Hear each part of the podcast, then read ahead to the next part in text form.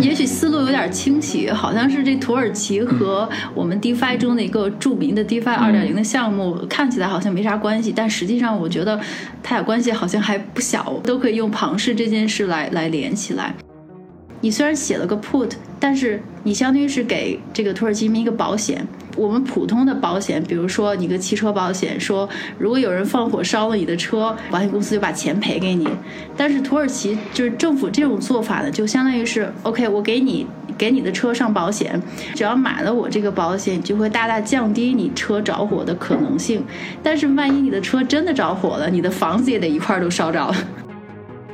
我自己是想把庞氏这个东西呢分成两类概念，嗯，一类叫庞氏结构，一类叫庞氏骗局。呃，某种意义上来讲，人的整个的经济活动，就像那个瑞达利奥写的那个经济机器如何运转，它大概率总是会有那些不完美的地方，然后最后产生局部的崩塌还是全局的衰退，但原因都是因为债务，都是因为透支了未来的能力。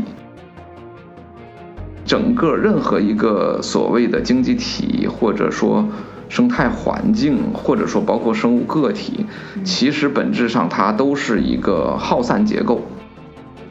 任何的一个经济体、生物体，包括币圈的一个项目，本质上来讲，它都是要走耗散结构这套模型的。嗯，它只有是一个耗散结构，它才有它独特的价值和它生存发展的机会，以及它能够高速成成长的这种可能性。OHM 就是典型的算法稳定币的套路嘛，呃，所以它的这种崩塌的速度是非常快的。就我们可以当然可以认为它比那些设计不好的 crypto 项目，或者说那些纯粹骗局的或者叫做割韭菜的项目，应该说还是设计的要好很多的。但是它的本性导致它没有在能够成为一个有效的耗散结构之前就热寂了。对，所以今天呃，还是想和王伟老师聊一聊杀猪盘，不对不对，庞氏骗局，我觉得差不多。今天虽然说大主题怎么讲呢，最大的架构还是聊庞氏这件事儿，但是呢，其实这件事其实也是我一直特别想请教王伟老师的一个话题，因为就这件事儿，说实话，就是庞氏，不管是嗯、呃发生在经济体系中，还是发生在杀猪盘里的，就是现实世界中我们见过很多很多了。嗯，但是呢，为什么今天想把这个庞氏这件事儿用几个例子一起引出来呢？一个就是土耳其的经济的动荡，这个尤其是里拉的动荡，然后呢，还有包括 DeFi 呃里面发生的一些项目里面发生的一些一一些奇怪的情况。为什么想把这些东西连在一起呢？就是因为我我这些年一直在想这个问题，一直就有很多疑问，就是为什么一个经济体，或者说为什么一个在我们现实生活中有这么多的庞氏，或者说它为什么可以发生？음然后尤其是这种疑问在 DeFi 火了之后就上升到了一个顶点，因为因为自从前两前前两年吧，应该算是两年之前 DeFi 火了之后，我就一直在想这个问题。我主要就是想不明白这些这么多的项目，这 EU 发明也好，或者是动辄成百上千高的收益率，这钱到底是从哪儿来的？我就一直想不明白这个问题。对的，嗯也许思路有点清晰，好像是这土耳其和我们 DeFi 中的一个著名的 DeFi 二点零的项目，看起来好像没啥关系，但实际上我觉得它俩关系好像还不小，然后都可以用庞氏这件事来来连起来。那那所以我就、我我就先从土耳其开始吧，就是呃简单讲一下，就是为什么我一直在关注土耳其，是因为我之前在。嗯，也是在做银行做分析师的时候，也是宏观分析的时候，是对 EM，就是像这些发展中的国家，包括东南亚，还有这些像土耳其、拉美等等这些地方，我是做过，呃，曾经是做过一段时间的系统性分析的。呃，土耳其呢，在这些国家当中，它是个特别特别神奇的地方。就是首先，嗯，这个国家反正它也是。又不属于东方，也不属于西方，又世俗又传统，然后还经常发生一些，就经常你能感受到像什么文化政治啊、意识形态呀、世俗和宗教的冲突都在这个地方会发生。大概是二十多年前嘛，天降猛男埃尔多安老师，就是土耳其的总理，又是脚踢美国，又是掌过欧盟的。他刚上任的时候，确实是带着土耳其走出了非常呃恶劣的一段经济的。经济的发展的时期，就当时他上任之前，土耳其呃以前是用旧里拉，现在这个里拉算是新里拉，就是土耳其的货币。那旧里拉当时他刚上任之前呢，它是曾经是贬值到了几十万倍，是非常非常严重的恶性通货膨胀。他上任之后就把整个土耳其的经济就是起死回生，然后带起来，而且是也进行了比较好的发展。但还是一如所有的政治故事，这个套路都是一样的，就是自从他上任之后，为了实现万年连任，他就是推翻了之前就是凯末尔的一些世俗化的努力。土耳其呢，它就曾经是世俗化的程度是非常高的，非常好。但是后来，尤其是近几年，这土耳其又变得非常的保守，就是伊斯兰教又回归，然后又陷入动荡。呃，但但是，呃，anyway，就是这个不是我们今天讨论的重点。呃，我们今天讨论的重点呢，还是埃尔多安的经济改革。因为这个，它的经济改革是很特别的，可以说在所有的发展中的经济体中，它的选择的一个道路也是比较特别的。所以他们选择的是一种非正统的经济学，嗯，类似于是一个新的经济学的实验，就是非常非常简单的来讲，就是他们所所发所选择的经济发展的道路，就是依靠降息来压制恶性通胀。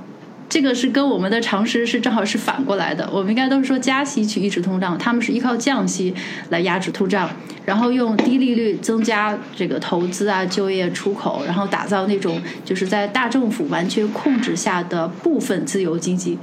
这么一说，是不是有点耳熟？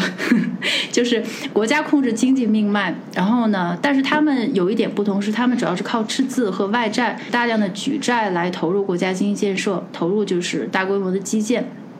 所以说，简单来讲，就是他们基本上就是一个既要又要还要的一个政策理念，就是我又要低通胀，然后我又要高增长，我还要这个金融行业，就是房地产行业的金融环境环境要蓬勃发展。嗯，但是问题在于呢，最近这些年，这是一个非常典型的类似于明斯明斯基的循环的后面的增长跟不上。的一个典型的案例，就是它长期的基建投入是等不来这些经济效益的，于是就是像现金流啊也跟不上它的债务支出。另外一个非常 土耳其一个关键的点，就是因为它有大量的外债，而且呢里拉对于美元的波动是非常非常敏感的，也就导致了就是美元肯定是土耳其这么脆弱的这种货币体系的罪魁祸首。然后，而且土耳其有很多很特别的地方，就是它有大量的在岸的债务是美元，不是离岸的。就是说，土耳其本土、土耳其人民就是有。大量的美元存款，就大家都把钱存到美元里面，而且土耳其本土的银行还把这些美元借给国内的企业啊，或者说贷款人。也就是说，不管你是美元的，不管你是存款人还是借款人，如果你在土耳其欠了很多很多的美元，里拉一旦大幅度贬值，你基本上就 game over 了。其实这个就非常像九七年的金融危机。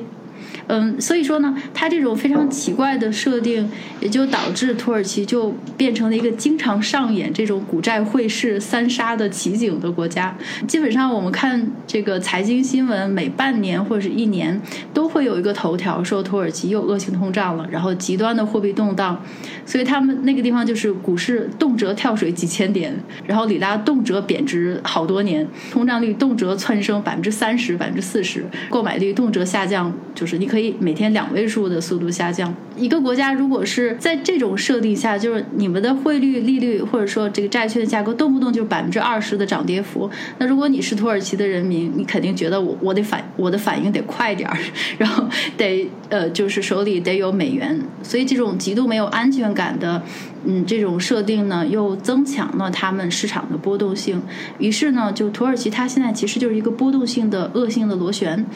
嗯，而且似乎没有办法走出去。落到最重要的点，就是最近刚刚发生的又一次的里拉的大幅度贬值，基本上是三个月内贬了百分之五十，又贬了一半儿。就还是要从持续两年的这个恶性通胀开始。这两年他们疫情，尤其是疫情开始到现在呢，他们的通胀已经是非常非常严重。呃，最近一个月又是 CPI 又涨了大概将近百分之四十，然后又由于疫情，还是跟很多国家的这个故事线是一样的，政府补贴提高最低工资标准，再加上土耳其这个国家很特殊，就在于它跟其他的新兴市场不同，它是大量依赖能源进口的。这么一来就更糟糕，就是 最近的能源价格大涨，就基本上是对它是一个沉重的打击，也就导致了这两个月它是一个恶性循环的状态，就是基本上是里拉动不动就贬百分之十，然后通胀，然后就跳百分之二，就是这么一个恶性循环，这样就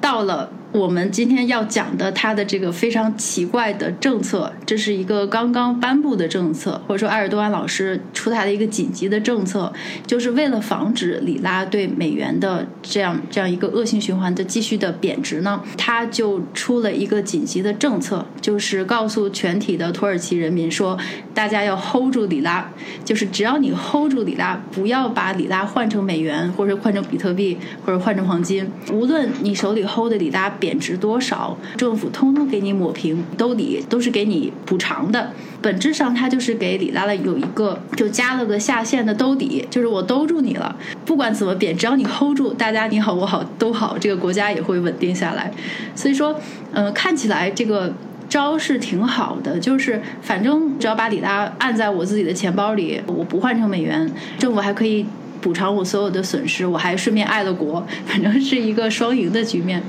嗯，但是代价呢，就是你要锁定一整年，或者是锁定基本上三个月、六个月左右。如果你到期之前不 hold 了，你要取出来，那你什么利息都没有，而且你还要以最差的汇率换成美元，这就是你抛弃国家的代价。所有的外汇风险都是在你身上，把里拉的贬值的成本就转嫁给了整个社会。这个紧急政策的结果呢，是大家居然都 hold 了。在当时那种情况下，大家的。脑子里盘算的这么一个博弈的过程，就是除了接受，目前似乎还没有更好的选择。大部分人还是 hold 了。紧急政策公布之后，里拉是飙升了，飙升大概百分之二十。现在的问题就来了，现在有很多很多的讨论，包括经济学家，这件事情是不可持久的。虽然说现在的里拉稳定了，但实际上土耳其政府他所做的这件事儿呢，就相当于是他写了个 put，政府呢给里拉写了一个看跌期权，就很像零八年的时候很多这个欧洲国家。比如说爱尔兰是一样的，当年零八年危机的时候，爱尔兰就是给整个的银行业兜底，当时的理由是一样的，就是大家都 hold 住，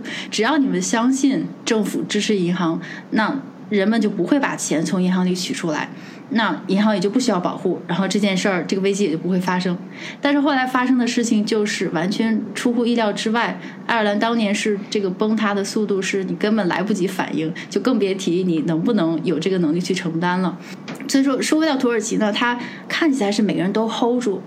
就像那个 OHM 那个 hold hold 的那个选择一样，但实际上呢，这个这个选择的背后是政府需要承担大量的主权资产债务表的恶化，因为你其实是被迫要发，要潜在的发更多的钞票，你加速了自己的支出。因为现在土耳其大约一半的存款都是美元，如果说里拉真的贬到那种程度，你要去承担所有人的债务的时候，你是根本没有这个能力去承担的。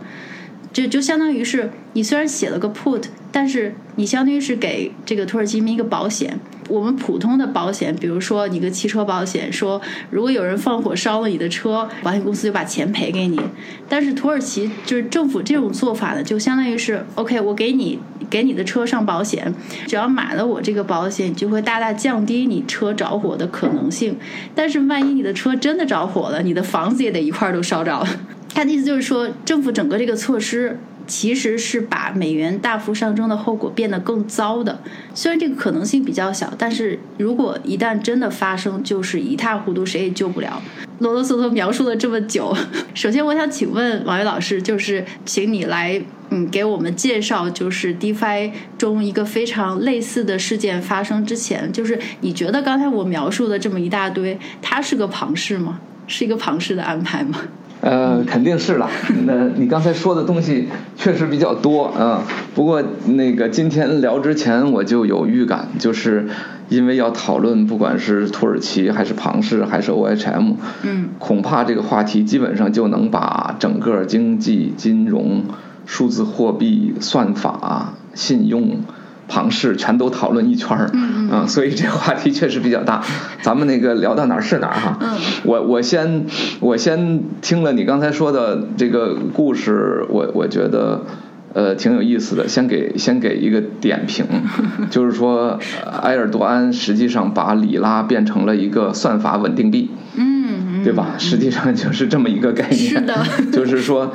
因为你因为你刚才也说到了，说哎，我我我通过这个。因为埃尔多安他发明了这个所谓你说的 hold 住，其实就是 rebalance，嗯对吧？就是就是你贬值了，我给你增，我给你增发，哎天哪，就是 rebalance。做了十五分钟，你一句话就解决了。然后，然后那个你说到了提提高到了说将来就是你好我好大家好，嗯，那然后呃经济形势就会比较稳定，嗯，所以其实就落在了稳定这个上，就是说他希望通过算法的 rebalance 的方式来达至稳定。啊，总总体上就是这么个结论啊。然后非常巧的是，为为什么我会对这个比较敏感呢？因为我原来写写过好几篇关于稳定币的文章，也也曾经那个举过一个例子，就是说，假设有一只股票，比如说它现在是一块一块钱，对吧？嗯。呃，然后呢，过两天呢，它跌腰斩了，跌了跌成了五毛。嗯。然后呢，那么我呢，我就给它这个合股。嗯。就是两股合一股，嗯，然后它不就是价格又变成一块钱了嘛，对吧？嗯，然后如果说你说你涨了，涨了的话呢，那我还可以拆股，比如涨到两块，我拆股一股又变成一块，也就是说，其实通过这种计算的手段是可以保证一个东西的面值，嗯，也就是名义值是永远是一的。但这不代表它是货币嘛，对吧？它不代表它是稳定币，因为实际上合股的时候，你股你手里的股就少了嘛，对吧？拆股的时候，你你手里的股就多，所以这这个跟刚才我们说的算法稳定币那个算法是反着的啊。但是没关系，就就就证明说，通过这个 rebalance 这个形式达成稳定，显然是一种自我欺骗，就是这样一个就是这样一个概念。对对，所以这就是纯数字游戏，呃，这就是纯粹对埃尔多安的一个点评啊。因为你不提土耳其，我以前还真没注意到，就是说，呃，这个埃尔多安同志这个应该是受到。币圈的启发很大，就就把这个里拉变成了算法稳定币，因为因为我们普遍的认为说，只有币圈才有算法稳定币，然后那个各国的主权货币都是基于信用的嘛，对吧？然后埃尔多埃尔多安同志迈出了。这个人类的一大步就是 把把主权货币变成了基于算法平衡的一个一个货币，这个事儿还真是太有意思了 嗯！嗯，然后 OK，然后那个回到那个庞氏的那个角度哈，正好这次我觉得是聊的比比较主要聊这个概念，就是我自己是想把庞氏这个结这个东西呢分成两类概念，嗯，一类叫庞氏结构，呃。一类叫庞氏骗局啊，我我就这两个不是那种标准分类体系的分类啊，是说他们在程度上的差异。嗯，因为庞氏老爷子他他其实年头也不长嘛，也也就上个世纪初的人啊，但是呢，呃，大家给这个命名了庞氏骗局之后呢，反过去会想说。那难道这种借新还旧，或者这种把债务延迟到未来来解决的这种东西，不是人类恐恐怕不说几千年，也有大几百年就存在的东西嘛？就是从从有一定的经济活动的这个这个这个历史阶段，应该就有这种形态，对不对？就是我们有有时候叫借新还旧，有时候叫寅寅吃卯粮，还是叫不管叫什么，嗯，就我觉得这种东西应该是普遍存在的。那为什么当初大家都没有把这个叫骗局？嗯，然后庞氏老爷子发明出来这套东西，它在形式上是一样的，但是最后怎么就那么快崩盘了？就所以就发明出庞氏骗局这个词儿呢。嗯，然后到后来，这个最最近的最大的一次比较猛的就是麦道夫的这个，他应该说是已经完全超越了他的老师这个胖子先生，成 成为这个最猛的，然后这个崩崩塌影响也最大的这个结构。所以我是觉得说，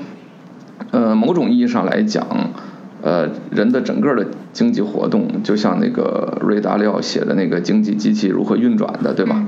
它它大概率总是会有那些不完美的地方，然后最后产生局部的崩塌，还是全局的衰退。但原因都是因为债务，都是因为透支了未来的能力，嗯，或者说信用的这样的方式去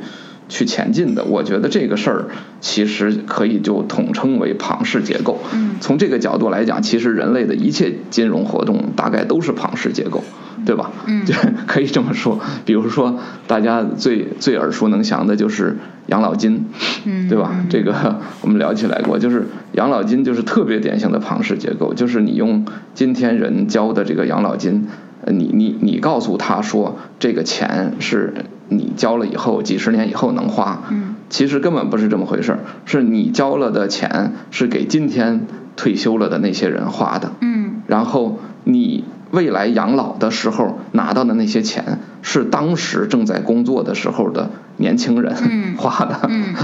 呃交的，所以其实这个东西就是完全是以以一个未来的收入来对你的现在的这个做承诺的这么一个典型的模式嘛。嗯嗯但是为什么这个模式还始终能运行下去，没有像庞氏骗局那样崩塌呢？嗯这个也不一定啊，因为很多人都在说，迟早有一天养老金是像是会像庞氏骗局那样崩塌的，嗯所以也说它是庞氏骗局。那我是觉得说，这个可以叫庞氏结构。嗯嗯那它跟庞氏骗局的关系，我觉得好像简单的说就是个程度的关系或者个速度的关系。嗯你如果说有一个大致平缓的一个结构，一个庞氏结构，能把这个债务能够平缓的向未来推进，而未来呢又有这个我们任何人理想的这个所谓生产力的提升，或者说物质资源的这个丰富，或者说是新大陆的发现，嗯。新科技的出现等等等等这些东西做支撑，那其实就可以有效的平缓这个这个债务累加的这个过程，就就延缓它的崩塌嘛，对吧？然后如果能达到这个效果，就是当年这个就是美国第一任财政部长汉密尔顿说的那句话就是说债务嘛，如果控制在合理的程度，嗯。无异于上帝的一种恩赐。其实就这个意思嘛，对吧？对就就是是汉密尔，顿就是说，只要债务能够，只要债务对能够永远的往后推而不崩塌的话，那其实就是上帝安排的嘛，因为因为时间没有尽头嘛，对吧？所以债务可以永远借，永远还。嗯嗯所以就是大概就这个意思。所以我觉得庞氏结构和庞氏骗局两者真是应应该区分开的。嗯嗯然后从这个角度来讲，庞氏结构法显然是一个合理的东西。也就是说，如果比如我们说的嗯，DeFi，或者说是币圈儿，或者说是任何一个项目，如果它目标是想维持一个比较好的一个庞氏结构，嗯。而不是像庞氏老爷子和麦道夫那样，当年就是必须要赤裸裸的以一个超高收益来吸引大家，是眼见着最后一定会崩盘的话，呃，那我觉得这个其实是 OK 的，因为它无非是在这个币圈领域里复现了传统经济领域里的庞氏结构而已嘛，所以我觉得这个问题不大啊。但是问题最终来自于一件啥事儿呢？其实还是来自于一个信用的本质，就是说庞氏结构能够一直维持下去的平缓的模型，基本上我们能看见的都是仍然是由于信用的足够强大导致的，嗯。对吧？对。也也类似于我们上次说的说，如果你把信用称为一种 meme 嗯。魔音的话，那我觉得就是这种魔音它，它始终能够传播下去、传递下去，嗯。然后能够维持持久。所以我倒是觉得说，庞氏结构的核心其实还是在于信用足够强大，来自于人心的对对某件事情的相信啊，这是这是最关键的。所以上次我我们聊天的时候，我就提出来说，那计算性庞氏结构，嗯是什么东西？也就是说，现有的币圈也好，或者包括刚才呃这个埃尔多安同志在土耳其推行的这个结构也好，他希望用一种计算性的手段，用一种貌似很透明的机制，对吧？就是老百姓，你不用相信我土耳其政府多么强，不用相信我土耳其国家未来有多么这个这个宏伟的目标，能够让人民过上安居乐业的生活。你不用相信我，你现在眼睛看到你对美元贬值百分之百的时候，我就给你货币乘以二。嗯嗯嗯，对吧？也就是说，我要把你对于信用这件事情。的认可，把它变成一个算法层面，让你实实在在看见那个数字的增加。嗯嗯，用这个方式去维持这个庞氏结构，这其实就是计算性庞氏。嗯，那实际上就像你刚才所说的。我我相信这种庞氏结构的崩塌速度要远快于基于信用的庞氏结构，所以它其实是更加赤裸裸的庞氏骗局。嗯，我觉得王伟老师讲的非常有逻辑，比我讲的有逻辑多了。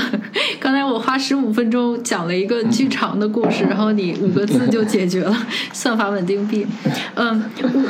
我我想评价一下，接着王老师对庞氏的两个就是分法分类法。一个是结构，一个是骗局。我觉得这种这种分法非常好，而且后面的对于庞氏结构，呃，如果说不会发生太多的信用崩塌的情况，它会它是会可能是一个可以持续下去的模型。这一点我也非常同意。嗯，而且呢，就是这一点我可以在。延伸一点，就是再把它细分一点，可以分成两种情况吧，或者是我们人类社会发展的两个阶段。就是呃，有一个概念，王伟老师应该知道，就是明斯基债务循环。王伟老师也提到了，就是说我们自古以来也有丁吃卯粮，但是没有说上升到庞氏这个程度，或者说它没有成为一个概念的原因，就是因为没有债务这件事情产生。自从人类社会进入到一个信用社会，或者说以一个债务支撑，嗯，向未来提前折现的这么一个商业模式呢，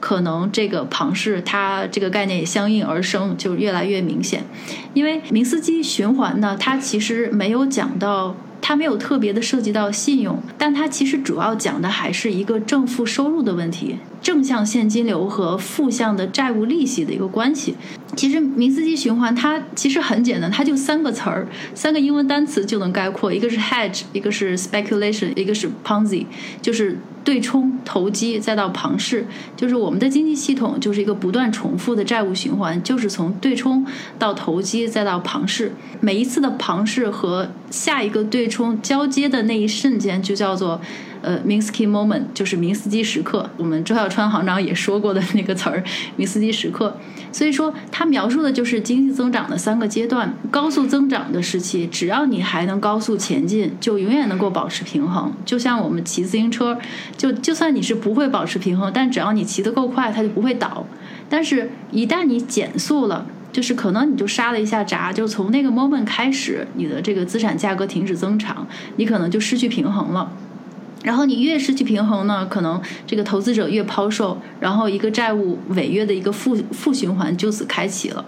所以说，嗯，就是当一个经济体中的新增的融资，它主要是从政府现金流这个角度，就是说，只要一个经济体中的新增的融资，就是如果你是完全用来还旧债和利息的，那你就是庞这个 Ponzi 的这个阶段，而不是用你投入生产产生正的现金回报，那你就等于是你从未来借不来时间嘛，未来你的时间就不够了，就像阿尔多安一样，就是他把大量的借来的外债投入基建，但是你你修一个基建，修个铁路，你多少年？才能有回报，所以说它这个周期就会下行，就是一个这个费雪通缩螺旋，就是一个恶化的这个正反馈。嗯，所以它是从这个现金流的形式，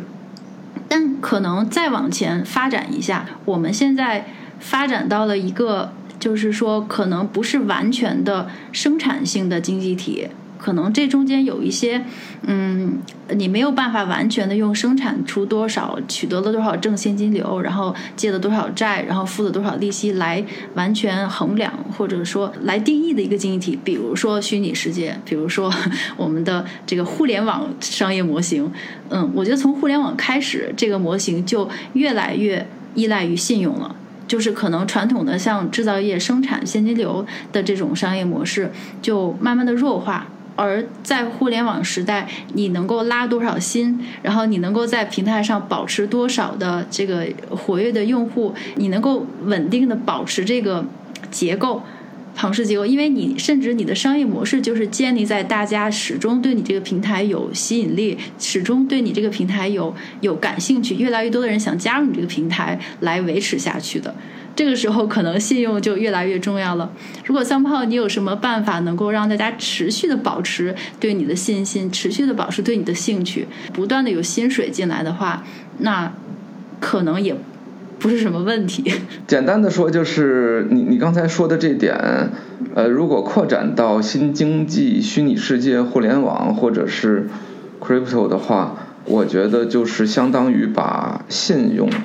这个概念也需要扩大到所有的 meme，嗯就是魔音。对，就是说，因为传统的金融的结构，可能不管我们说的养老金，还是国家债务，还是什么的，嗯，就是更偏重于所谓国家信用嘛，对吧？嗯嗯。但是如果要是扩大到呃其他的领域，那么呃信用就只是其中一个 meme，而这个其他经济体。就会有其他的这个魔音的存在，然后他们之间又相互之间纠缠纠缠在一块儿。所以，既然我我扯到了这个虚拟经济，我就特别想问一下 DeFi 的商业模式，因为这个问题已经困扰我很久了。首先，我还是想问王威老师，就是两年前开始火的这个 DeFi。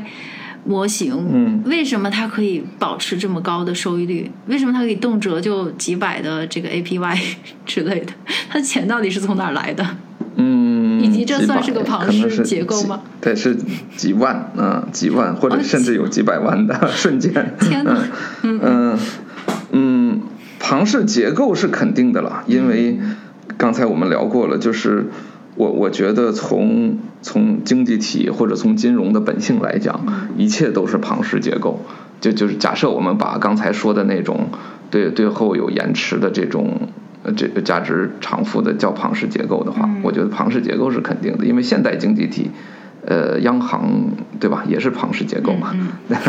那个，所以我觉得庞氏结构是是很很很明显的。呃，然后是不是庞氏骗局呢？这个我觉得得得辩证的来看这个。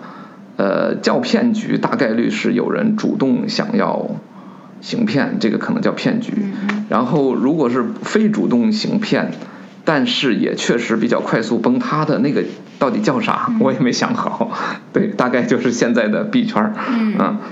然后说到你说的这个，如果你是关注这个快速的增长或者这个高收益率是怎么来的话。我觉得可能我就我就得提前说到这个这个事儿的我认为的理论基础了，嗯啊，因为本来还想先先先聊点别的，不过没关系了，先先聊这个事儿的理论基础吧，嗯嗯，是我是觉得说整个任何一个所谓的经济体或者说生态环境或者说包括生物个体，其实本质上它都是一个耗散结构，嗯啊。我想你你可能肯定也了解过耗散结构这个词儿，因为这个就是所谓的新三论嘛，就是就是上世纪七八十年代开始流行的就是所谓耗散结构论、协同论、突变论，嗯，这个这个新三论，然后对应着原来老三论嘛，就是信息论、控制论、系统论，嗯啊，然后耗散结构论是最最主要最先出来的，就是这个。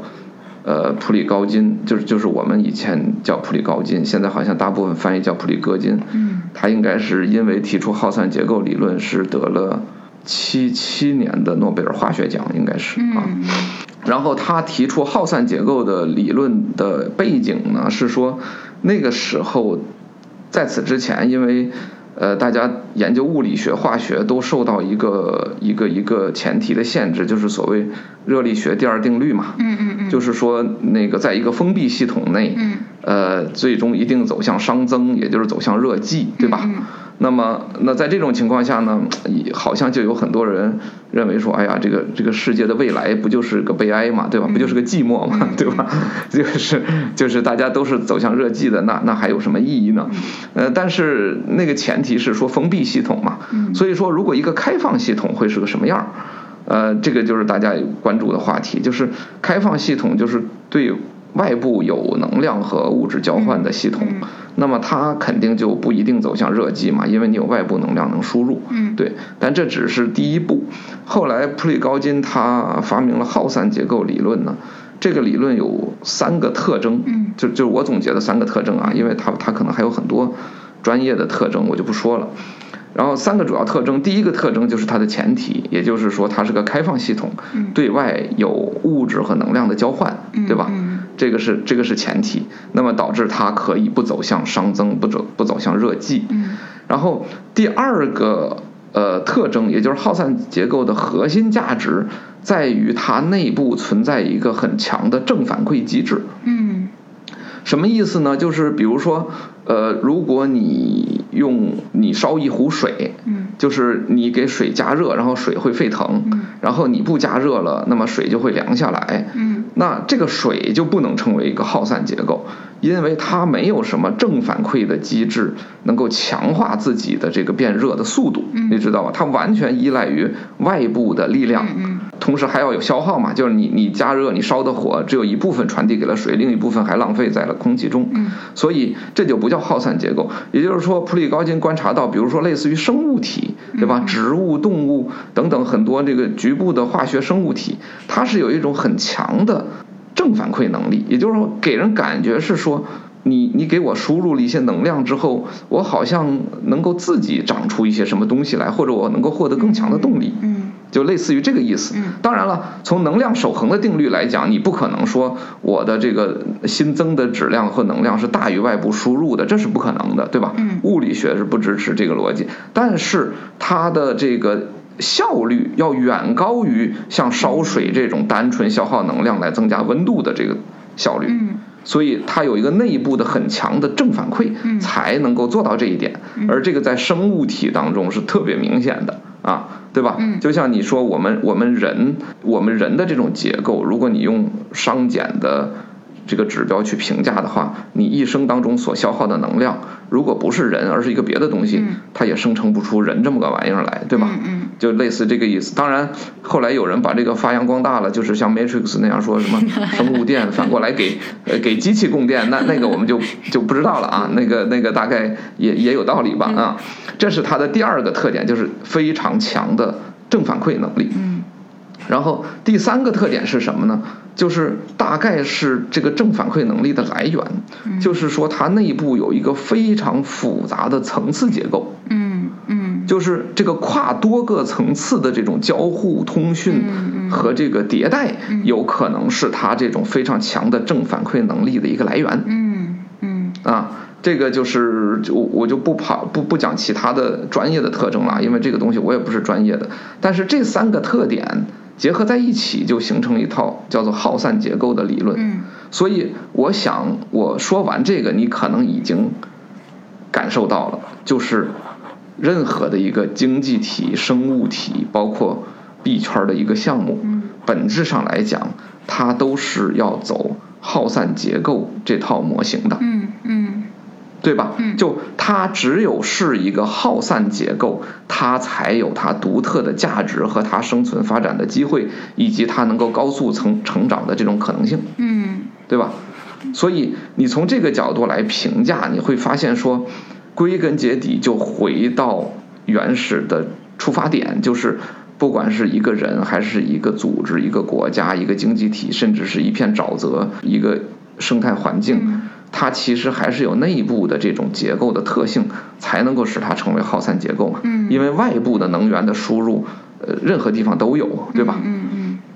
所以回过头去就变成了那句再简单不过的话，就是说白了还得看人，嗯因为因为目前我们看到人的所谓主观能动性，包括 meme 带来的人的这种认知嗯。所产生的动力，或者对国家的信用，导致你刚才所说的大家就会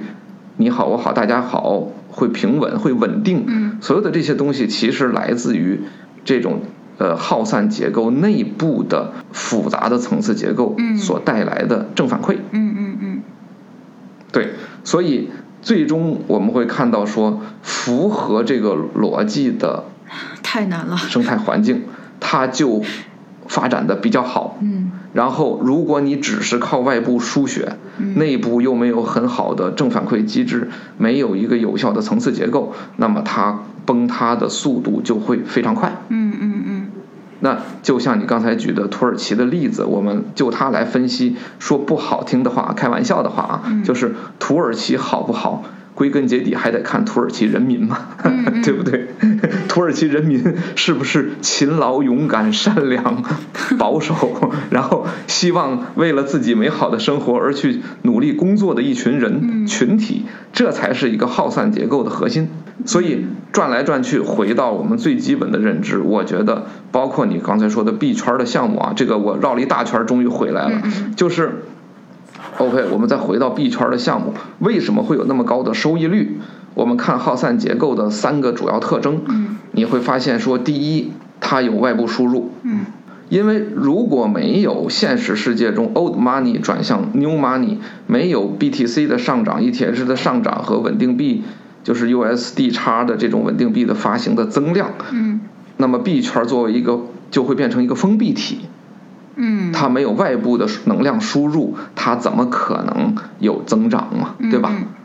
我觉得这是显然的。但是这一点因为是前提，所以我们没有必要讨论，对吧？我没有必要讨论一个没有外部输入的东西它能增长，那是没意义的。所以币圈的增长来自于这个，这是天经地义的，所以是不需要讨论的。然后最有意思的核心就是第二点，就是你说的为什么会有。这么高的收益率，为什么会增长那么快？嗯，那么我们从耗散结构理论的讲角度讲，我们就判断它一定它的正反馈机制强于其他经济体，嗯，甚至还强的不是一点半点儿，嗯，对不对？嗯嗯，强的可能是几百倍甚至上万倍这样的正反馈机制，嗯，那这件事情其实，在传统的经济体在。在这个互联网经济体中，也有人专门发明了一个我我觉得反正一般一点的概念，就是所谓这个飞轮 飞轮模式，我不知道你听说过没有？就是飞轮会加速的运转啊，就是好像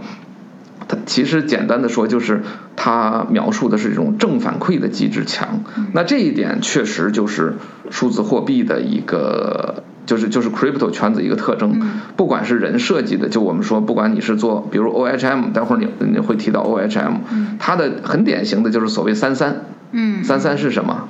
对吧？表面看上去是个纳什均衡的一个模式，其实就是正反馈嘛，就是你设计的机制是否强化了这个正反馈，对。所以所有的。Crypto 的项目，它的设计机制以及它过去这些年的历史，核心的在于它的正反馈机制确实强。嗯，那正反馈机制为什么强？这这个又扯远了啊，又又要扯回去一点。嗯就是我们常说一个概念，比如说，因为因为你加速嘛，你知道，你你给一个物体力，它会产生加速度，对吧？是说你给它的力，它产生加速度的话，它会有一个阻碍，就是所谓摩擦，对不对？就是阻力越小，同样的力产生的加速度越大嘛。嗯。所以其实呃，整个 crypto 圈子讲的就是说，因为我们是基于区块链的，没有信任壁垒的，然后完全透明的，所有的这套机制就是弱化它的摩擦，嗯，强化它的加速度。其实这是一回事儿。回到我们上次说的，就是纯契约的机制，嗯，没有身份，没有国家，没有壁垒，没有。政治没有收税，所有所有这一切，那么这一切都是降低它的摩擦，从而增大它的加速度。嗯，这其实也是跟我们上次的挂钩，就是纯契约形态的体系的一个固有特征。嗯嗯，就是它的正反馈机制会非常强，但是反过来，其实呃，跟你刚才说的一样。昨天不就大跌了吗？今天还在跌吗？就是正反馈机制强，不是单向的呀。嗯。上去的时候正反馈机制强，就是上得快。嗯。那下来的时候，对对，下来的时候正反馈机制强，不就是下得快吗？对对。所以其实是上帝是公平的，没有什么太大区别。所以。APY 百分之一万，其实也就一年一百倍，然后反正归零也是也是一瞬间，对吧？就是这样，所以所以这个我觉得是第二个有意思的点。然后第三个有意思的点就回到呃，我们说设计 designer，就是你设计一个 project 的时候，或者你设计一个国家，就像埃尔多安这样的时候，他需要注意一个复杂的层次结构。你会看到 OHM 也好，会看到很多不断的这种依靠质押来增加正反馈的这样的项目也好，他们普遍来讲是采用越来越复杂的设计。嗯，越来越复杂的设计，一方面有增加正反馈的作用，嗯，另一方面呢，他们也寄希望于通过复杂的算法来掩盖住这种简单粗暴的正反馈的这个模式，能够延缓它的崩塌。因为因为因为复杂呢，又有可能。增大它的摩擦系数，你知道吧？比如说，我把一笔钱存到 stake 到项目 A，然后它又转到项目 B，然后我要转到项目 C，那我要取出钱来的时候，还要经过一大串的一大串的反馈，然后我又不知道说，哎，我是不是这笔钱其实还是不取出来，可能赚的更多呀？对吧？因为如果你是一个单纯项目，我一看年化百分之八，那另外有一个项目百分之十二，那我就取出钱来就去了，对吧？那你这边有一个非常复杂的结构，一方面。可能正反馈的力度会大，另一方面也会加大他想退出的摩擦。嗯嗯。所以在这种情况下，这种复杂的结构也是也是一个好的耗散结构的一个必须，就是它的一个原因吧。虽然虽然这个是科学上应该还在探讨啊，但是就是骨子里是这样。所以你会看到埃尔多安同志。过于简单粗暴了，啥都没有，嗯，就是一个 rebalance 是吧？这非常非常不符合一个好的耗散结构的一个特征。他应该更深入的学习币圈，比如说啊，我给他出几个主意，比如说，哎呀，你。本国本国货币消费怎么再降点消费税，然后允许美元直接消费要收百分之二十五的消费税，嗯，然后或者什么这个税收优惠啊，怎么怎么转一圈儿，对吧？因为政府嘛，他就可以设计这些东西嘛，就是一定要把所有的。社会的方方面面和所有的人都绕腾进来，来满足于他这个维护里拉跟美元稳定的这个格局，那他就彻底学会了币圈的这个套路了，效果多多少少会比他现在的这个东西要好很多。太精彩了，我觉得这里面的点太多了。我我刚才听的时候，我就脑子一堆问题，但我问到哪儿算哪儿吧。就是里面的点，好的好的，我想讨论太多了。首先，耗散结构这个这个结构我听明白，而且非常。同意，但我首先我有若干小问题，汇结成一个大的问题，就是这个结构能设计出来吗？我觉得基本上是设计不出来的。就是说，回到刚才，就是王源老师讲耗散结结构的三个特征，以及这个耗散结构它可以成为一个成功的庞氏 持续发展结构，需要几个必要的条件吧。第一个，首先它是开放的系统，它必须不能封闭。然后呢，第二个就是问题就来了，就是这个核心呢，还是你要有一个正反馈的机制。但是这个正反馈的机制呢，呃，首先我觉得这么一个能有这么一个结构是非常好的，但它应该是设计不出来，或者说怎么讲呢？它是一个可遇不可求的这么一个结构，正向正反馈，它甚甚至就是它有一个就像多米诺骨牌，可能不是特别的恰当的描述，但是它一定有那么一个点，就到了那么一个。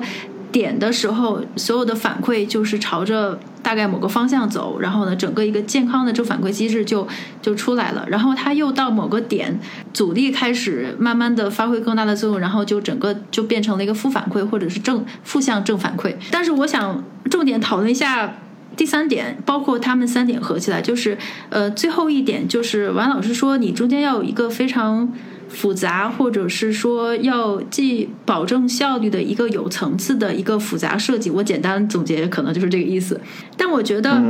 就是这个东西是更不可控制，或者是你更不能够设计出来。因为你刚才讲这个的时候，我想到了，就有有一本书叫做《Scaling》。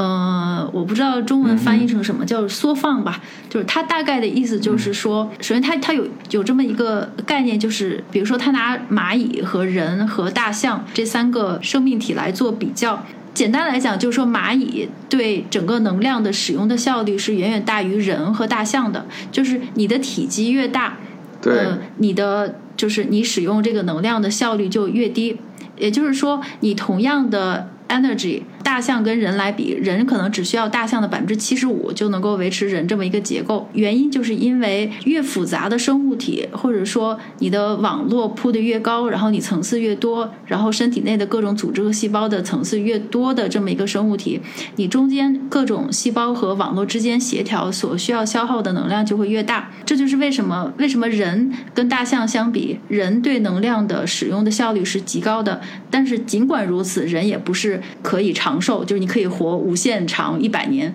就是因为随着人的结构，嗯，越复杂，你会到一个临界点，就是最能量或者说能量使用效率的降低，会达到一个临临界点，也导致过了那个界点之后，你身体的使用的效率就会，就是磨损的部分就会远远大于你从外界吸收能量的一个一个量，就基本上跟呃。王伟老师刚才讲的这么一个就是阻力弱化摩擦的那一点，就有点有点像。基本上，如果能够达到那么一个完美的耗散结构，可以持续发展下去是最好的。但是这里面有太多太多的不确定性了。除了 除了这个开放系统，就算你是开放系统，一个健康的 DeFi，你受到外界的开放系统的影响，BTC 和 ETH 的价格，但它俩的价格又受什么因素影响呢？它又可能要跟现实的这个宏观，就是美联储 它加息的步伐又交叉过来。就首先这一点，对呀，系统开放不开放？你就算是开放了，你能不能受到正向的影响，这是一个不确定。另外一个，这个正反馈机制它什么时候才是那个临界点呢？又不确定。就算是土耳其人民全都是善良、勤劳、勇敢，它也不一定能够发生正反馈。因为如果万一美明天美元大涨了百分之百分之二十，那这个土耳其人民再勤劳勇敢可能也没有用。然后第三点就更不可捉摸了，就是。怎么样才能够形成或者设计一个一个高效的网络效应，然后让整件事情能够？能够催生出这种反馈呢？就这么一想，太难了。当然了，如果不难的话，普利高金就不会得诺贝尔化学奖了。啊，开个玩笑啊。首先是这样的，你你说的这一点，我觉得都是特别典型的对于这个问题的疑问。我我先说几个我的观点啊。第一个观点就是我非常同意一点，我自己也一直持有这个观点，就是耗散结构是不能由人设计出来的啊。这个结论我觉得是斩钉截铁的，嗯，所以我刚才想说的耗散结构，实际上是整个经济体或者生物体、生物生态环境的一个存在的一个理论基础，嗯，也就在这里。也就是说，不管是单个的生物体，还是一个生态环境，还是一个国家或者一个经济体的话，它都不能够由人为设计而成为耗散结构。必须是自发生长才能够成为耗散结构，嗯，而它成为耗散结构这件事儿本身，也就是它自发生长这件事儿的同义词，对吧？嗯，也就是如果它不能生长成为耗散结构，那它就不是耗散结构。嗯嗯嗯，对吧？嗯，这个听起来就是循环循环定义嘛，因为这就到了定义的问题了。嗯，所以说，其实我觉得，呃，这件事情是毫无疑问的。比如举个例子，嗯，我们还用 BTC 和 ETH 来讲，嗯，这两个大的公链，我认为现在本质上已经形成为一种耗散结构。但这种耗散结构不代表它不不下跌嘛，对吧？因为下跌也是加速的，这个我们刚才已经说过了。因为它有很强的正反馈机制，这种正反馈机制本质上来讲，其实就是对外部能量输入的一种反馈嘛。嗯嗯。因为我们说了，外部能量输入其实才是一切事物生长的前提，对。所以这个所谓的正反馈，其实就是对外部能量的输入的一种反馈，也就是你刚才所说的。能量效率的问题，对吧？就是如正反馈低的一个系统，输入能量是一，它可能只能成长零点三；而正反馈高的一个系统，输入能量一，它实际上获得的内部能量可能是零点七。这其实就是正反馈的意义所在嘛。所以我是觉得说，像以太坊、像 BTC 这样的一个体系，你会发现它的设计者只设计了。那条链的算法和结构而已，嗯嗯，对吧？真正的产生现在这么大规模的，其实是那些参与其中的人，嗯，以及在他们之间所传递的魔音，嗯嗯。所以本质上来讲，我认为，在所谓一个正反馈的机制，如果人以人为单位啊，对吧？以人为单位其实就是魔音嘛，嗯。以细胞为单位呢？其实就是基因嘛，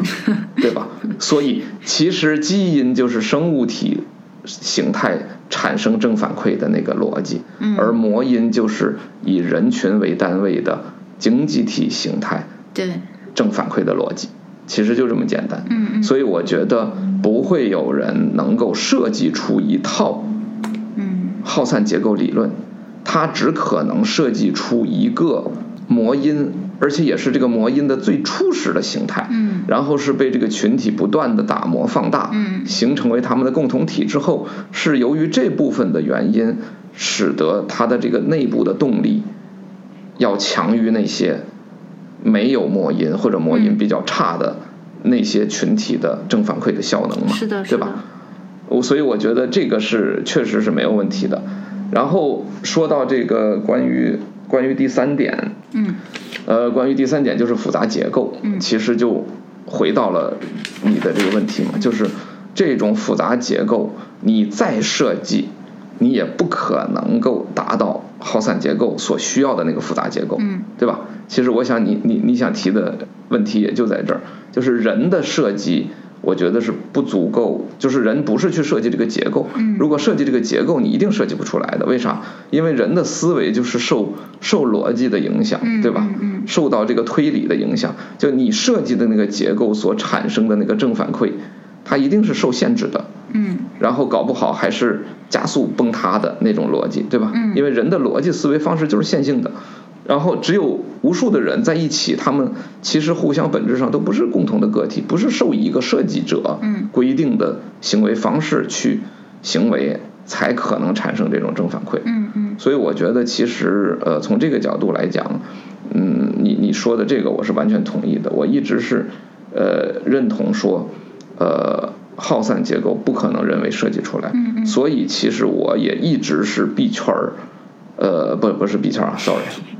那个我也是一直是这个领域里。呃，看上去比较持悲观态度的，也就是说，为什么我们那么早我就聊到说，我认完全不认为说 DeFi 的二点零或者 DeFi 的未来嗯是像 OHM 这样的东西的出现，对因为这就非常明显的就是我刚才讲的，就是这是通过人为设计，希望达到足够复杂结构而产生很好的正反馈的一种尝试。那我当然相信这种尝试不太可能成功，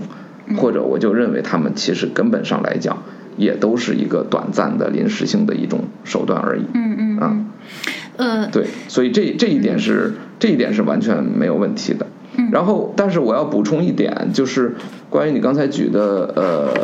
人、蚂蚁、大象的这个例子，我觉得也挺好的。我是觉得说，嗯，这个角度好像应该反过来看，嗯就是蚂蚁的单体、人的单体和大象的单体来讲，它们作为一个单体，它们的能量效率，呃，有可能是不同的。嗯这个能量效率的呃产生，可能是受到纯物理或者化学层面的这个因素的影响。嗯但是你如果把人的总体来看，那你应该对比的是能够跟人做出同样事情的蚁群。嗯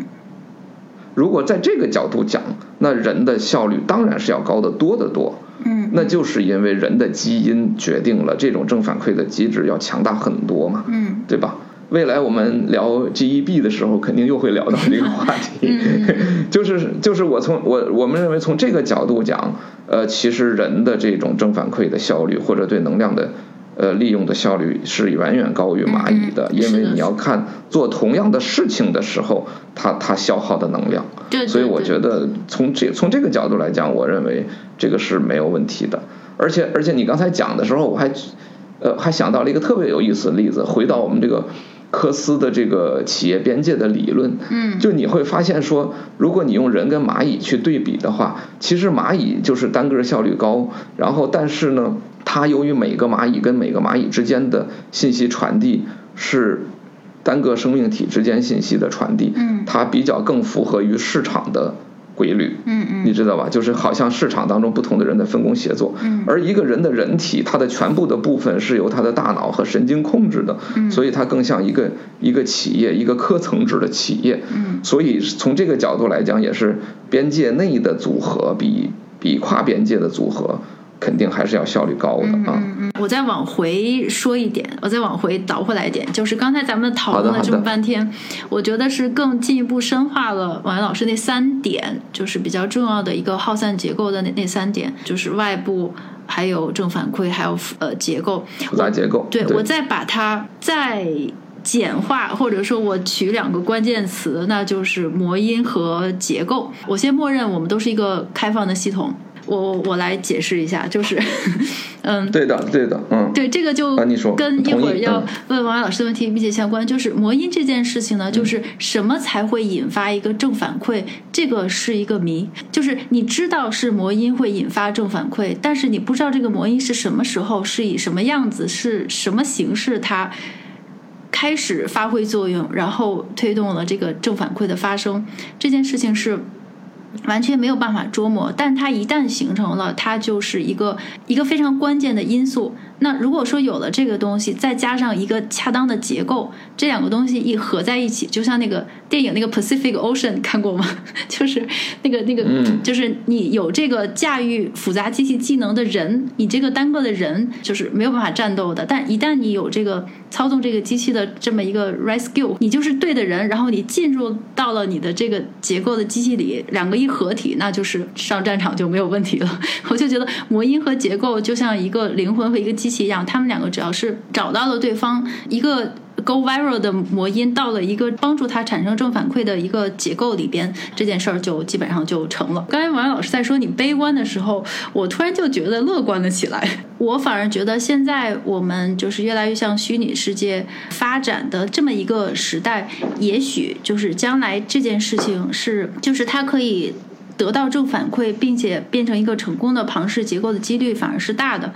呃，为什么这么讲？我举个例子，回到还是回到就是现实世界和 Web 二点零的互联网世界和 Web 三点零的未来的互联网模式。呃，就我假设在这三个阶段，然后我。就是小跑决定成立一个平台，就我我想去做一个创业项目，那我可能做了一个平台卖书，小跑的滞销书，每一笔成交我收百分之一到二的手续费，然后我就开始自己跟自己做交易，自己挂单，自己跟自己成交，自己付付给自己手续费，然后我让亲戚朋友都过来，大家都帮我注册个账户，然后我就在这些账户中间自己互相交易，如此重复，一个月之后我就卖了很多的书，然后收了很多的手续费，然后我就把这些数据拿来我去找风投，我说。你看，我我我建了这么一个平台，现在已经达到了每月增长率为百分之百。VC 说哇，这个厉害啊！我觉得这是一个将来的未来的赛道，然后他就给我了二十倍估值。到此为止，后面可能就有两种结果，就一种结果是我拿到钱之后我就躺平了，躺平了之后，当然这件事就平台就收益就完全变成零，然后风投就完全损失了。反正我一拿到钱了也没什么事，但是这个生意就黄了。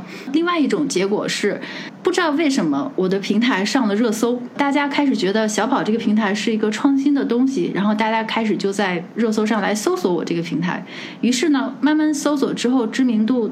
提高了之后，大家就开始真的在我的平台上去做真正的交易。这个时候我就不用自己再跟自己交易了，然后这个交易量自己就上来了，就这件事儿就成了。我后续的平台的维护建设，我有更多钱，我雇更多人把这个呃 U A U I U X 做好，然后这件事儿呢，它就变成了一个真正的生意。这件事儿如果到了 Web 二点零时代，就是互联网时代，我可能都不用跟投资者讲故事，我只要是拿他的钱去补贴。就像当年滴滴，或者说我们前几年的那种烧钱模式，你在我这儿做一笔交易，我补贴你一块钱，然后我就得到了用户，得到了流量，得到了沉淀，我就得到了快速增长。嗯、但是可能有一有一个阶段，这个我的赔钱的速度可能会越来越快，烧钱烧不起了。但是但没关系，这个时候我解释为我的获客成本提高。呃，然后这个时候呢，又有两种结果。第一种结果就是获客成本越来越高，我的钱烧的速度越来越快，但是平台没有什么新增用户流量，那这个就是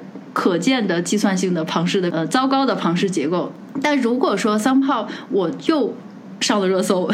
就这个平台虽然说它还在烧钱，但是它居然成熟了，达到了某些一定的规模，然后我继续融融资。由于大家认可，对我产生的依赖，就算我收钱，它还会继续用，又成了一个正常的生意。但是到了 Web 三点零时代呢，我昨天还在想这件事儿。如果说同样的事情在 Web 三点零时代，那所有买我币的人就是股东即投资人嘛？就比如说我有一个小跑平台，只要每次用我的小跑平台，你用一次我就给你一个小跑的 token 小跑币。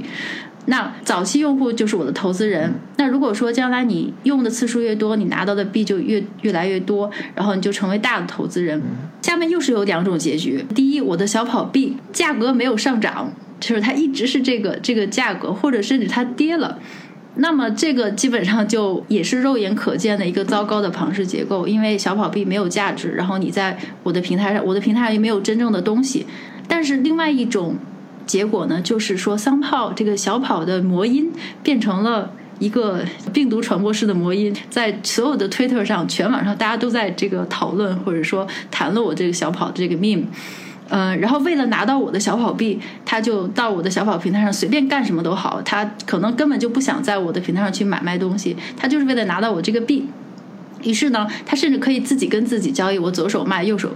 右手出，只要能够拿到小跑币。那他的这种行为呢，又让这个小跑币看起来更受欢迎，这个魔音就发展的规模越来越大。于是我的小跑币就继续升值。那那这个时候呢，嗯。可能又是两种可能，就是，嗯，一种可能是，那我的小跑币可能我写了一个智能合约，就是说，如果早期用户，嗯，再往后大家的这个拿到小跑币的数量就会减少，可能到了一定程度，就是小跑币的数量变小，大家可能就不会再在我的平台上去做这个 wash trade，可能就不太希望得到我的小跑币，那这个又是一个失败的案例。但是同样的，就是三炮，如果我又。就是魔音这件事情，嗯，又成功的吸引来了更多的人，更多的交易，那没准儿它就变成了一个怎么讲呢？从什么都没有的东西，慢慢又变成了一个真正的平台，或者是真正的生意。刚才我们讲这两个重要的结构，似乎我觉得，呃，一个是迷音，一个是结构，似乎这个结构已经成型了，因为从。呃，互联网时代到 Web 二点零到 Web 三点零，其实它的套路是没变的，就是我刚才所说的这么一个运转的这么一个结构。如果你继续按这个结构来发展，那只要你能够不停不停的注入新的这个迷音，那是不是你就算将来到了 Web 四点零，你还是可以就这样持续下去？听听懂了，因为因为你举的这个例子，首先是我们大概所有观察市场或者创过业的人都会。呃，自己反复的呃举过的，就是说一个产一个项目到底从零到一怎么开始，然后从一到 N 又怎么发展，中间你是不是加点设计或者加点助力啊等等等等这些事儿，对。但是我是我是觉得说这个例子，呃，确实是太标准了，就是我们每个人大概都会被这样拷问过。我是完全同意说。呃，一个一个项目或者一个群体发展的过程，大概就是这个过程。对，就是有人可能走到了左边，有人可能走到了右边，然后最后不管用多少叉，最后有有一家几家成功了，剩下的都失败了，大概率是这样。但是我是觉得，从咱们今天这个角度来讨论，其实正好可能能解答这个问题，就是说，就是一个有效的耗散结构。是没法被设计出来的，而你刚才所说的所有的那些手段，就假设我们放在手段层面，其实它都是设计的一部分，对吧？不管你是 wash trade 还是你是一开始自己的钱，还是亲戚朋友的钱，还是能找了更多人的钱，然后然后最后其实都改变不了它的结果，能改变它的结果的大概率就是某个偶然的因素，它就突然起来了，就就喜欢上它了，对吧？这这是有可能的，呃，但是我是觉得他们最大的差异就在于说，嗯，这个这个魔音本身到底是什么？也就是说，你可以设计这个魔音，但你不能设计这个结构，因为你刚才所提出来的所有的模式，其实我认为它更多的是在设计这个结构。因为因为你刚才不是讲嘛？我们这个刨除外部因素不言，我们就两个东西，一个模因，一个结构嘛。而你刚才所描述的特别典型，就所有人都会这样去想，就是我要把我的一个项目 run 好，我应该怎么怎么做，一二三四五。但你最后发现，你设计的东西全都是结构。嗯，对。但是魔音是什么呢？魔音是马云说的那个，让天下没有难做的生意，然后然后让大家来相信他，对吧？大概类似这个意思。所以你看，现在整个。呃，区块链好的项目，呃，不管是 BTC、ETH 或者其他一些我们觉得可能能成功的项目，你会发现，不管因为什么原因啊，这原因等会儿可以讨论。但是不管因为什么原因，显然他们在设计模因的层面强大很多，而很少去设计结构。甚至我们至少我们今天可能已经不知道他们当初如何设计过结构了，对吧？就肯定可能是设计过结构，但是 whatever 今天不重要了。今天我们能看到的都是模因，而结构已经被从当初的设计者生长成为了现在的这个样子。嗯嗯嗯。对，对，所以所以所以我是完全同意同意这个点，就是对对这两之所以好的耗散结构设计不出来，是因为结构。不能被设计出来，只能被生长出来，只能被生长出来，所以就所以就回到刚才那个问题，就是耗散结构的定义，其实就是这个结构，它既是因又是果，对吧？刚才其实没讨论到这个问题，就是这个所谓耗散结构的内部的复杂结构，其实既是原因也是结果，就它们两个是迭迭代生长的，是没法由设计出来的。所以其实其实本质上是这么个原因，我觉得这个话题是很有意思的，因为如果再要再要去研究的话，我觉得可以引入另一个话题，我们将来可以谈，就是 fractal，就是分形，因为 fractal 这个理论其实是在呃分形。生态生物或者说开放系统，呃甚至是半封闭系统当中也有很强的作用，就是有人会发现说，哎。说这个结构是不是是对？就是是不是这样生产出生长出来的？就尤其是像茱莉亚级这种东西，呃，不不管是什么级啦，其实都一样，就是一个复变函数的公式能够生长这么复杂的东西，那会不会真的又是它的数学内在数学规律了呢？啊，那个就不知道了。但是不管怎么说，就算它是它的内在数学规律，嗯，也不是人设计出来的啊，也也是也是先天而存在的。所以我觉得这这一点到。真的是恰好用这个理论就回答你刚才提的这个大问题，我觉得是最合适的。对，就是设计模因，而不要设计结构。嗯，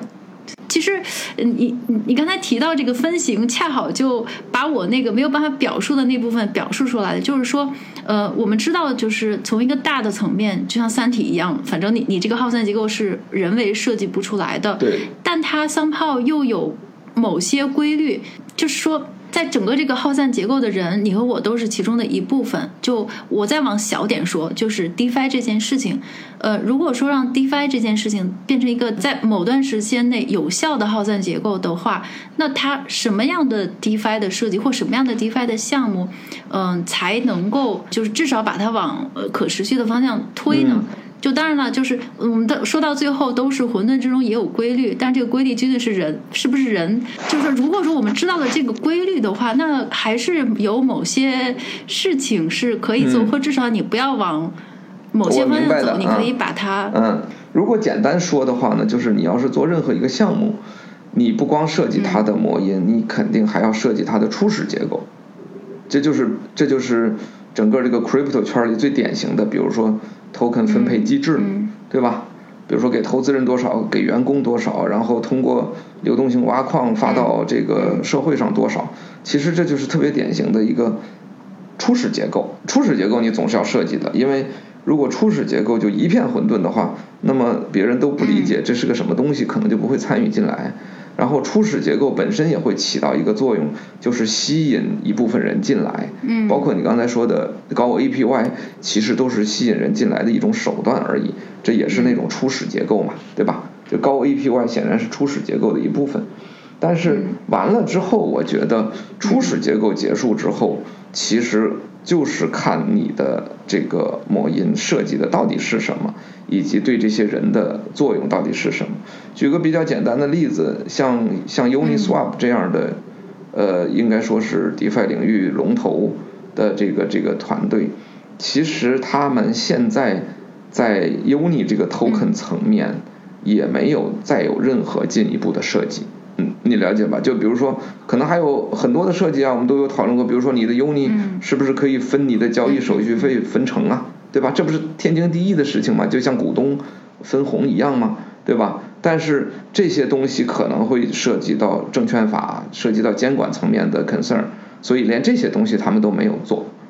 那么反过来说，呃，为什么大家还都会可能持有 Uni 的这个东西呢？是一方面大家。本身可能都也是 Uni 的用户，并且也就是 Uniswap 的用户，并且也觉得这个系统真真正正的是做 DEX 是对整个加密货币圈子有价值的，所以大家其实也只是相信一个某音，然后持有它而已。而且这个市场又是开放的，你你哪天你说我不喜欢它，我不相信它，呃，你卖了就好了嘛，对吧？那卖的贵还是卖的便宜，那是市场行为，这是你个人的决策问题。但是，一没有人强迫你，二没有人诱骗你，对吧？相反，如果 Uniswap 不断的宣传说，哎，我这个将来什么各种分红，各种什么这那，股票将来涨到多少，你们怎么样？那那反而是危险的，对吧？所以，其实我觉得，就是 DeFi 的比较好的做法就是，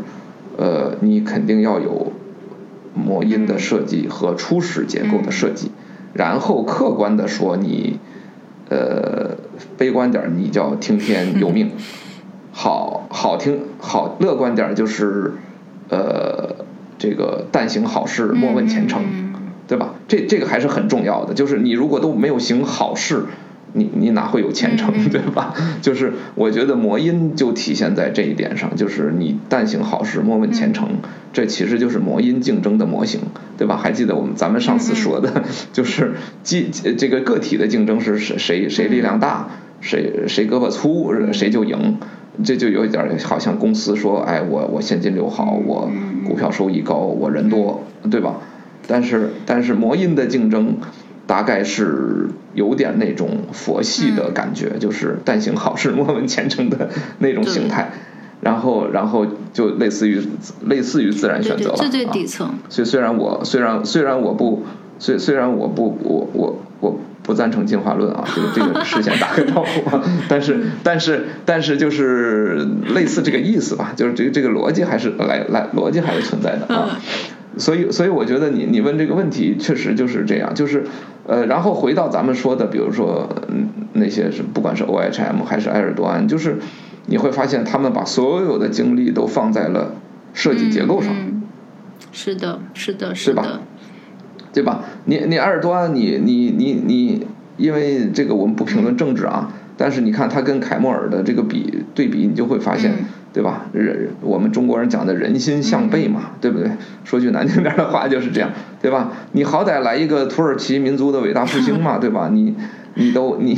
你你也不来，你说我这个存款贬值乘以二，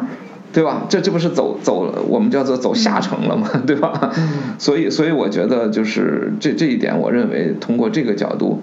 呃，还真是。比较好的能回答这个问题。对对是的，就呃，我其实特别想另外起个专题，就仔细讨论魔音这个问题，因为它其实不太简单的。其实刚才王源老师解释的呢，我我简单总结，其实就是魔音才是最底层。你说它不可设计，不知道从哪儿来，但它也不是那么神秘的。就像我们不是曾经讨论过吗？就是魔音决定了基因，就有了魔音，然后决定你的这个基因。是怎么生长，就决定了你将来这个个体就长成什么样。就我们之前总是觉得基因是最底层，但实际上可能魔音才是基因的更底层。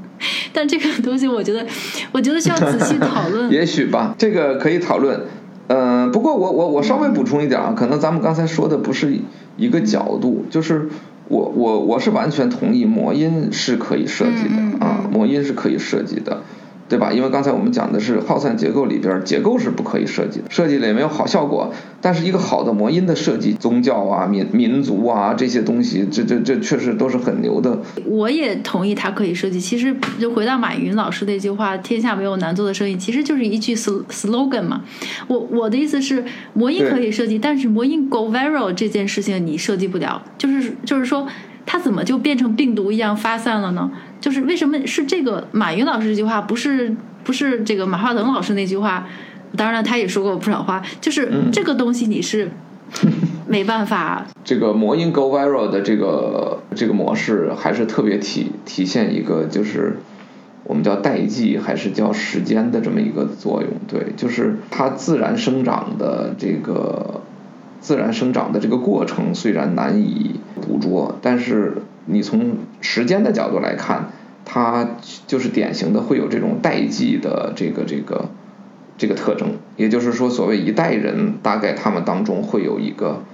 可会可能新生出来某一两个魔音是比较流行的，我觉得这个还是特别特别典型的啊，然后。从这个角度来讲呢，我我我有两个观点，一个是我自己下提的观点啊，就是说，我是觉得三十年周期大概是一个代际差的一个特别典型的标志。我们确实能看到很多的现象概念，比如就像现在最火的元宇宙这个词儿，实际上差不多也就是三十年前出现，几乎不管是魔音，还是一项科学，还是一项技术，甚至是一个数学理论的应用。它差不多都经过三十年的时间，那这三十年的时间意味着什么呢？就大概率他在发明出来那一年出生的那个小孩儿，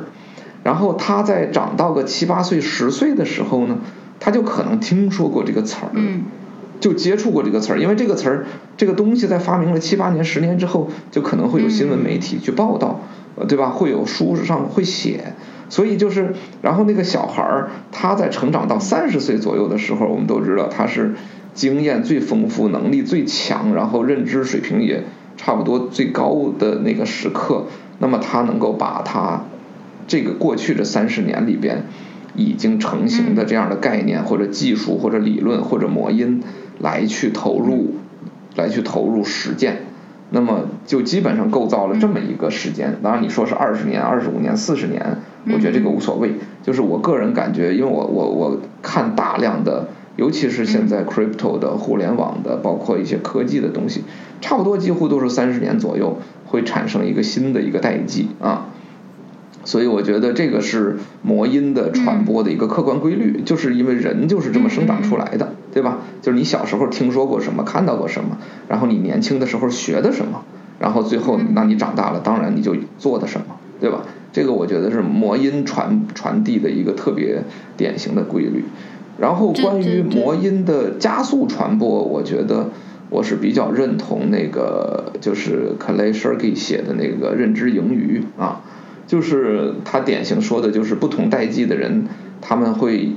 因为因为生产力的发展会有更多的闲暇时间会出现，然后那个闲暇时间他们就一定会投入别的东西，对吧？以前的人是。呃，前两代的人他们是看报纸，然后上一代的人他们是看电视，然后这一代的人他们是看互联网，对吧？所以就是不同的这种魔音的这种每一次的加速，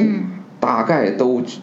源自于新的一代人他们的认知盈余，他们的空闲时间更多产生的认知盈余，因为魔音其实就是个认知的。一一一一个目标嘛，一个标的嘛，对吧？就你你只要你只有有足够的时间去认知，魔音才能够传递的开。嗯嗯。所以所以确实就是，就像以前科学技术不也都是在，呃，在商人，在在什么这个宫廷的这些御用的一些文人的或者神学院的这些人里传播的嘛，对吧？因为他们不需要生产，他们不需要干活，呃，他们就天天去研究这个，所以我觉得。魔音的传递很大程度上依赖于这个人人的这个认知盈余，我觉得这一点是越来越明显了。所以这这有点回到咱们说的，就是为什么人类越来越接近虚拟世界的这些个概念。是因为人的现在的认知盈余，人的空闲时间确实是越来越多。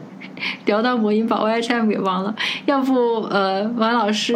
给我介绍一下。啊，其实这这方面我是我是外行了，因为我自己其实研究的不多，但是呢，就是呃，因为 OHM 这套模型它特别典型的，跟应该说跟绝大部分 crypto 项目的设计或者跟道的设计确实差别不大，所以也能也能说两句，就可能它是发展的就是从理论层面发展的最好的嘛，他提出来了所谓基基于纳什均衡啊什么这些东西，呃，我我其实对这个倒不是太关心，但是它的这个设计呢，呃，为什么我会举耗散结构的理论呢？就是说。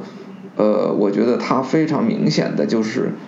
呃，比其他的 DeFi 项目或者道的设计更加明显的向着复杂结构去前进，对吧？你看它这个从三三到负三负三的这张表，对吧？三乘三的一个呃九个方格的一个表，然后会说人类做一个就是人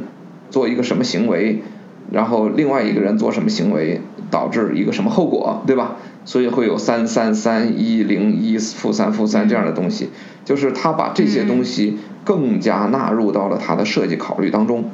啊，然后去形成这样一个所谓纳什均衡的这么一种表格。那这个就是我我们刚才其实已经讨论过了答案，就是说我是觉得说它的这种设计确实把更多的因素考虑进来了，对吧？但是你再设计，第一你再设计。人的设计总还是一种线性的，对吧？你最多把它投射成为一个二维表，对吧？还可以画在纸上。你设计一个三维的体系，你你大家甚至都无法理解了，对吧？所以你设计的再复杂，你也是受到局限的，也远要比一个自然生长起来的系统的能够达到那个复杂程度要简单的多，对吧？这就是我们说的算法庞氏的特征。算法庞氏的特征永远都是简单粗暴的。它其实比基于信用的庞氏要差得远，对吧？就我们刚才说，那基于信用的有太多了，对吧？你有各种各样的模因，你你有你有民族伟大复兴，你有人民安居乐业，你有世界和平，你你有你有这个同文同种，对吧？同一个世界，同一个梦想，所有的这些东西你都可以叠加上去。但是算法庞氏，你再复杂就是简单粗暴嘛，对吧？O H M 已经够复杂了，弄了个三乘三的矩阵，仅此而已嘛，对不对？所以，所以算法庞氏的崩塌一定是会比 标准的基于信用的庞氏或者基于模因的庞氏要快得多的啊！这个是我们，这个是我们其实刚才已经已经给了已经给了答案的啊。O H M 还是做了一些模因层面的设计的，对吧？比如说最早的宣传出来的所谓 DeFi 二点零。哎，这其实就是一个典型的一个 slogan 嘛，一个口号嘛，甚至不是他这个项目的 slogan，而是一开好像开放了，开创了一个新的时代。那这显然是一种很强、比较强有力的魔音啊，对吧？然后呢，包括这个啊，我拿出来这个，哎呀，纳什均衡的这么一个表，对吧？三三，这其实也也是一种魔音嘛，对吧？就是让大家相信，哇，这个很厉害，应用了最新的博弈论，对吧？然后应用了这个有效的算法。然后呢，你这个时候呢，就是说他在魔音层面确实也做了很很多的设计，所以他的这个项目在一开始确实也是势头很猛，对吧？后边最主要的问题就是，嗯，它基于算法的这套结构肯定是过于简单粗暴了，他没有他没有去真正做到，嗯，就是但行好事，莫问前程的这个程度。也就是说，你并没有真正做到一个说你这个项目是在 DeFi 领域里是提供了什么价值，嗯嗯，是帮助大家交易了，还是帮助大家借贷，还是帮助做了保险，还是等等等等等等这些事，它就是我们说的埃尔多安同志的算法稳定币，对吧？因为因为 OHM 就是典型的算法稳定币的套路嘛，所以所以就是嗯，所以它的这种崩塌的速度是。非常快的，就我们可以当然可以认为它比那些设计不好的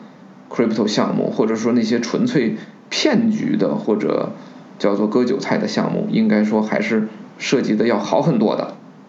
这这对这一点是不容这这一点是肯定的，对。但是它的本性导致它没有在能够成为一个有效的耗散结构之前就就热寂了。就像我刚才举的那个小跑平台和小跑币的例子，就是最后大家呃，像炮我设计的一个东西，让大家只对我的小跑币感兴趣，而不关心我这个小跑平台是干嘛的。我刚才就想到了它的支撑点，其实就是信任。然后它本身就整件事情就是建立在博弈论之上，其实就是试图让我们找到一种啊，我又可以赚钱，然后我又不会产生抛压的一个一个。计算题一个，我感觉就是一个计算题。对对对。然后，所以所以，嗯，啊，对，所以我觉得就是计算性庞氏，这是比较典型的一个例子。是是，而且为什么我总我总拿它跟这个土耳其类比呢？其实它是跟埃尔多安老师给土耳其人民的选择是一样的。他给你一个这个九三乘三的九个格的矩阵，也就是说最优的解就是大家都 hold 都 stake，对的 stake 这个币，然后那就是三三最佳收益。那同理，土耳其人民阿尔多安老说，大家全都 hold 住底，大家不要卖，然后就是一个最好的一个最优选三三。但问题就在于这个 hold 的最底层还是大家对这个土耳其政府会兜底的一个信任。那么换到这个呃这个 OHM，就是大家对它的那个 bond 那个储蓄支持的信任，他是相信你这个 OHM，就是我拿你的币，我相信这个价格一旦波动，你会用你的国库、你的 bond、你的那个 treasury 来回购，你才你会来稳定价格的。但问题就跟土耳其一样，如果真的是到了那么一天的话，它的币价真的跌到比国库的 treasury 还低的话，你是没有办法兜底的，你兜不了底，你没有那个能力，所以它真的就是一个纯数学题。呃，最早你因为其实跟我提过好几次土耳其了，因为因为我确实难以想象说真的有一个国家政府是这么干的，所以那个。你你跟我提好几次土耳其之后，我还有点儿没太想通。我说我说为什么我们讨论这个话题跟土耳其有什么关系？就 就是不管说，比如说因为货币贬值、升值、崩盘，对吧？这都太司空见惯了，所以没有感受到有什么关系。然后呃那天看了这个新闻，才发现说哇天哪，原来这么直接相关，是我没有意识到。所以我觉得确实你发现的这个现象，举的这个例子太好了，就是。土耳其是真正的把这个呃计算性庞氏在国家应用了一把，然后看看啥效果，对，然后呃这个是一个特别有意思的点，嗯，其实耗散结构的理论归根结底，它承认的这个前提就是要与外部有这个物质和能量的交换嘛，对吧？简简单的说，用中国一句俗话说，这就叫做。万物生长靠太阳，对吧？就是有外部的能量输入，有外部的书写，其实是是这个一个一个局部经济体的能能够发展和存活下去的一个前提条件，对吧？就任何人他不能忽视这件事儿。所以其实回到你刚才说的那个问题，就是比如说 crypto 圈子为什么会有那么高的年化收益率，以及有任何的经济经济的模式在哪里？啊，商业模式在哪里？我觉得毫无疑问的就是我们首先得承认是要有外部的交换，对吧？那这一点是非常非常清楚的，而且有了外有了外部的交换，简单的意思才说就是所谓的增长。嗯，我我记得你那天是不是在在哪里说了一下，也是，呃，我不记得是不是你说的，就是增长应该也是一种 meme。我我个人简单的来说，其实就是这样，对吧？就是就是大家说什么叫增长呢？对吧？就是啥叫增长呢？就是钱多了吗？那钱不是央行跟商业银行印的吗？它怎么就能代表增长？如果如果印钱就能代表增长，那大家多印是不是增长就快了呢？嗯。所以其实其实增长这件事情，你深挖你会看到它其实隐含了一个局部经济体跟外部。之间的关系的这么一个前提，对吧？就是一个树的生长，它是光合作用的结果，它吸了水，吸了阳光嘛，对吧？树才能生长，所以增长这件事儿本身就是针对一个局部而言的，对吧？那那所以我们在讨论增长的时候，我们也只用关心这个局部就好了，对吧？就是说我们不管因为什么原因，比如说 crypto，它现在可能还没有。给整个人类社会创造那么大的价值，它的增长速度可能已经远，大家就认为从商业逻辑的角度讲，从经济逻辑的角度讲，它的增长速度已经远大于创造它创造的价值了，对吧？但是这有什么关系呢？对吧？就是因为 old money 涌涌到涌进来了嘛，它的增长就是这么出来的。所以其实从这个角度来讲，我们说一切都是庞氏结构。从这个角度来理解，其实我们就不那么不那么焦虑了，对吧？就是既然所有人都是庞氏结构，那庞氏结构也有个正反馈速度嗯嗯快慢的问题嘛，对吧？我们现在看到 crypto 这么这么火，Web 三将来又这么火，然后过两年 Metaverse 是不是又那么火？